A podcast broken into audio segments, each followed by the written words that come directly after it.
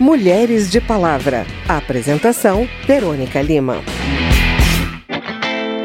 Já virou tradição da Câmara priorizar no mês de março a votação de pautas selecionadas pela bancada feminina.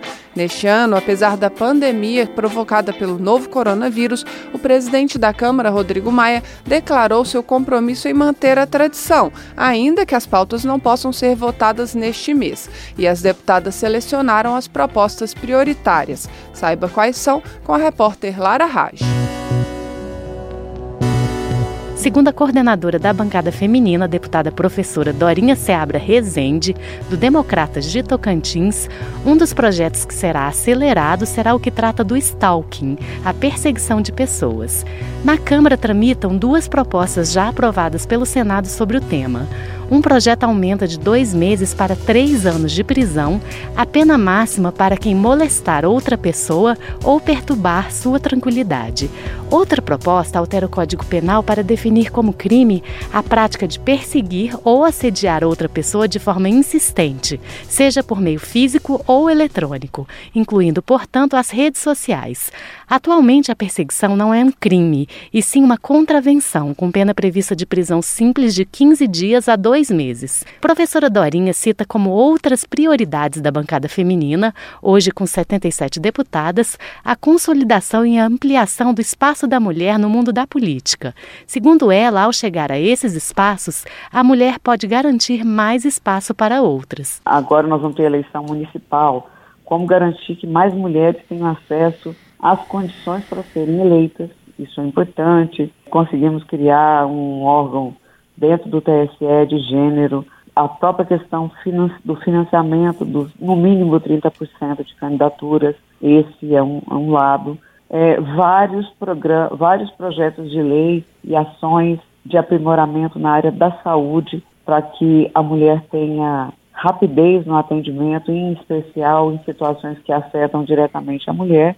Lei nesse sentido na área da saúde foi sancionada pelo presidente Jair Bolsonaro. A nova lei obriga o Sistema Único de Saúde a realizar o exame de ultrassonografia mamária como forma de prevenção de câncer de mama. O exame será realizado gratuitamente em mulheres de mais de 40 anos ou mulheres jovens com elevado risco de câncer de mama. A lei atual já assegura a realização de outro exame, a mamografia, a partir dos 40 anos de idade. Mas, conforme a autora do projeto, senadora Lúcia Vânia, do PSDB de Goiás, na presença de tecido mamário denso, o exame não se mostra adequado nem suficiente para o diagnóstico do câncer de mama. Segundo a deputada professora Dorinha, outro tema que concentra esforços da bancada feminina é a violência contra a mulher com alto número de projetos apresentados que visam coibir essa violência. A taxa de feminicídio no Brasil é a quinta maior no mundo, segundo dados da Organização Mundial de Saúde, e o número de feminicídios aumentou 7,3% de 2018 a 2019. Professora Dorinha, que além de coordenadora da bancada feminina, é especialista em educação, acredita que é essencial tratar das questões de gênero na escola. Para ela, é na escola que se pode quebrar imagens estereotipadas da mulher, como a de que o lugar da mulher é em casa. Começando daí, porque isso é só o começo, é, é desmistificar e mostrar o que tem acontecido com as mulheres, como as mulheres têm sido violentadas, como elas têm morrido e como é que a, a sociedade trata as suas mulheres, eu acho que é um processo, sim, educativo. Porque quem chega ao ponto de é, praticar violência com requintes de, de crueldade, que, que assassina, que mata mulheres, essa pessoa, ela, ela enxerga a mulher de uma forma totalmente deteriorada. Eu acho que é no papel, eu em particular acho que é na educação que nós temos a obrigação de formar um novo cidadão. Em março, a lei do feminicídio, que tipificou o assassinato de mulheres por motivações de gênero, completou cinco anos. Para a professora Dorinha, é importante que haja treinamento dos agentes policiais dos sistemas estaduais para que cataloguem propriamente o crime. Da Rádio Câmara de Brasília, Lara Raj nenhuma a menos. A gente ouviu na reportagem da Lara que o projeto que torna crime a prática de perseguir ou assediar outra pessoa de forma insistente por meio físico ou eletrônico, conhecida pelo termo em inglês stalking, é uma das prioridades da bancada feminina para este ano. Agora, a repórter Paula Bitar traz mais detalhes sobre esse projeto e outras medidas tomadas pela Câmara com o intuito de deixar claro que qualquer abordagem sexual sem consentimento será considerada pela lei uma agressão. Pular carnaval, curtir a folia e não ser importunada. Esse é o sonho de muitas brasileiras. Um avanço nesse sentido foi a recente legislação da importunação sexual, que pune com reclusão de 1 a 5 anos o crime de praticar contra alguém sem consentimento ato libidinoso com o objetivo de satisfazer a própria lascívia ou a de terceiro. Neste carnaval, o governo lançou a campanha Assédio é crime, hashtag não tem desculpa. As ações incluem a veiculação de vídeos relacionados ao tema na TV e na internet. Um deles afirma que Carnaval não é desculpa, a roupa dela não é desculpa, bebida não é desculpa. Para a deputada Maria do Rosário, do PT do Rio Grande do Sul, campanhas e mudanças na legislação são importantes, mas o objetivo final deve ser uma mudança na cultura. Qual é a diferença entre uma mulher e um homem num lugar como esse? Carnaval, numa festa? É existir alguém que se avalia com o poder de abordar indevidamente uma pessoa e agir de forma a assediá-la, a importuná-la, a abusá-la ou chegar a circunstâncias de estupro ou de violência de qualquer natureza. O que faz com que isso aconteça contra uma mulher não é se a roupa é curta, não é se o cabelo está preso, não é a maquiagem, não é a forma com que ela dança, não, não é nada disso. É a cultura que está expressa de que o homem sente-se com poder de fazer isso contra a mulher. A Câmara continua a analisar propostas que têm o objetivo de endurecer a legislação contra assediadores. Uma delas foi aprovada no final de 2019 pela Comissão de Defesa dos Direitos da Mulher. O projeto aumenta a pena para quem molestar alguém ou perturbar sua tranquilidade por assinte ou motivo reprovável, direta ou indiretamente, continuada ou episodicamente, com o uso de quaisquer meios, inclusive os virtuais. Hoje, a legislação estabelece pena de prisão de 15 dias a dois meses ou multa, e a proposta aumenta a punição para dois a três anos de prisão. Responderão pelo crime, por exemplo, os chamados stalkers, pessoas que perseguem de forma insistente e obsessiva uma outra pessoa pela internet ou não. A relatora na Comissão dos Direitos da Mulher, deputada Tabata Amaral, do PDT de São Paulo, aponta para a modernização da lei. Na hora que você aumenta a pena, você sinaliza para a sociedade quão grave é esse ato e acho que vale lembrar que essa é uma lei que a gente atualizou de 1941, ou seja, muita coisa mudou na sociedade, surgiu a internet, então a gente está mostrando que, olha, estamos nos modernizando, mas também dizendo que isso é grave. Marisa Sanematsu, diretora de conteúdo da organização feminista Instituto Patrícia Galvão, afirma que a ideia não é ficar mandando gente para a cadeia, mas sim evitar que se banalize a violência. O caminho não é, é aumentar a pena e mandar mais é, pessoas para a cadeia. Tá? Não é o intuito final de quando se trabalha na direção da tipificação de condutas criminosas. Né? A ideia, especialmente, por exemplo, nesse caso da perseguição, do stalking, né, daquela perseguição obsessiva, o que acontece é que devido à falta de um enquadramento, de uma tipificação, esse tipo de prática, que é uma violência, ela acaba sendo banalizada. O projeto que aumenta a pena máxima para quem molestar outra pessoa ou perturbar sua tranquilidade com o objetivo de punir os chamados stalkers ainda precisa ser analisado pela Comissão de Constituição e Justiça e pelo plenário. Da Rádio Câmara, de Brasília, Paula Bitar. Vê se dá um tempo, vê se me esquece. Larga do meu pé de vez e desaparece. Namoro legal.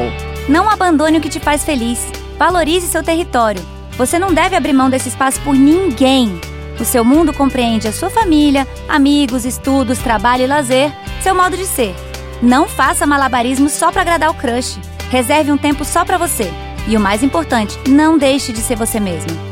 Aprenda a identificar. Tudo tem limite. Uma campanha da Câmara dos Deputados e do Ministério Público de São Paulo.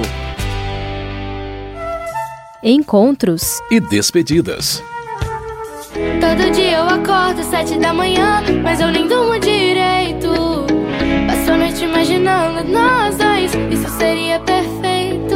Quando se fala em violência doméstica, quase sempre estamos falando de relacionamentos entre adultos. Mas será que os jovens não estão reproduzindo esses padrões em seus relacionamentos afetivos também? No Amapá, o Centro de Atendimento à Mulher e à Família, CAMUF, aplicou questionários a estudantes da rede pública e descobriu uma forte presença de comportamentos violentos nos namoros. Entenda mais com o repórter Naum Giló. Muito se fala de comportamentos violentos em relacionamentos afetivos, principalmente quando lembramos do problema dos feminicídios e dos casos de agressão que vitimizam tantas mulheres. Mas seria possível identificar sinais de violência nos jovens ainda na adolescência? Foi o que aconteceu no Amapá. O Centro de Atendimento à Mulher e à Família, o CAMUF, detectou através de questionários aplicados em estudantes da rede pública uma forte presença de comportamentos violentos nos namoros. Foi daí que surgiu o Namoro Sem Violência, projeto que mostra para os estudantes, através de palestras, os tipos de violência que existem e como eles ocorrem. Patrícia Palheta, coordenadora do Camuf de Macapá, explica que o projeto, além das exposições, também procura dar voz aos participantes e ouvir o que os jovens pensam sobre o assunto. Ela ressalta que o Namoro Sem Violência é um projeto de prevenção para que, no futuro, esses estudantes não precisem ser atendidos pelo SAMU na idade adulta. Palheta também conta que a iniciativa trabalha tanto com a violência do menino contra a menina, como o contrário, das moças contra os rapazes. A gente trabalha junto, os dois, tanto na questão dele desmistificar o machismo, né? Essa, essa dentro do namoro, essa, é, o projeto ele visa muito a questão da violência psicológica, que é o controle, que é o direito de ir e vir, o controle nas redes sociais, a gente fala muito sobre isso, né? sobre as questões das redes sociais, quem essa menina curte nas redes sociais, quem esse menino curte, e a questão da violência sexual, que, é, que chega ao ponto, né, um dos pontos que nos despertou para esse projeto, foi que a gente recebeu uma demanda no Camuf, onde a menina, como prova de amor, ela teve que gravar uma live mantendo relação sexual com o namorado. O projeto já atendeu mais de 3 mil jovens, segundo a estimativa da coordenadora, e existe desde 2017. No mesmo ano, também começava o projeto Ocara, iniciativa que trabalha apenas com meninos da idade entre 13 e 15 anos em escolas da Grande São Paulo. Assim como o Namoro Sem Violência, o Ocara também busca agir na raiz do problema, quando os jovens ainda estão em formação. O projeto acontece através de dinâmicas que buscam estimular o rito de passagem, no qual os rapazes possam abandonar padrões tóxicos de masculinidade e investir em modelos de comportamento mais desejáveis e inspiradores, dentro e fora dos relacionamentos. O idealizador do projeto, Leonardo Oshiro, explica que a proposta é trazer um espaço de reflexão sobre o que é ser homem na sociedade. Um dos pontos vitais do projeto, segundo Oshiro, é proporcionar a construção de um equilíbrio emocional para os adolescentes através de uma melhor percepção de si mesmo. Minha visão hoje de educador é uma das questões mais nevrálgicas do processo de aprendizagem é essa ausência, esse distanciamento, né? Não acho que não nem ausência não é palavra, porque já tem muita gente trabalhando isso, mas dessa percepção de si, mesmo dessa construção de um de um reconhecimento das emoções, né? De um equilíbrio emocional, de que existem formas sim da gente fazer isso e que elas são até relativamente simples, é, mas a gente precisa criar o hábito, né? A gente precisa educar o nosso, o nosso sistema a reconhecer essas situações e as formas de lidar com elas. Segundo Leonardo, também é o objetivo dos encontros promover autonomia e protagonismo nesses jovens, para que eles possam ser multiplicadores dessa mensagem de que, assim como as mulheres, os homens também podem ser como quiserem. Da Rádio Câmara de Brasília, Naum Giló. Um homem também chora, menina morena também deseja colo, palavras amenas. Bem, esse foi o Mulheres de Palavra, com reportagens de Lara Rage, Paula Bittar e Naum Giló. A produção é de Cristiane Baker e de Helder Ferreira. Os trabalhos técnicos de Ribamar Guimarães. Apresentação e edição de Verônica Lima. O Mulheres de Palavra é produzido pela Rádio Câmara e transmitido pelas rádios parceiras em todo o Brasil, como a Rádio Grande Rio FM de Cabrobó, Pernambuco. Obrigada pela audiência e até o próximo programa. Mulheres de Palavra. Apresentação: Verônica Lima.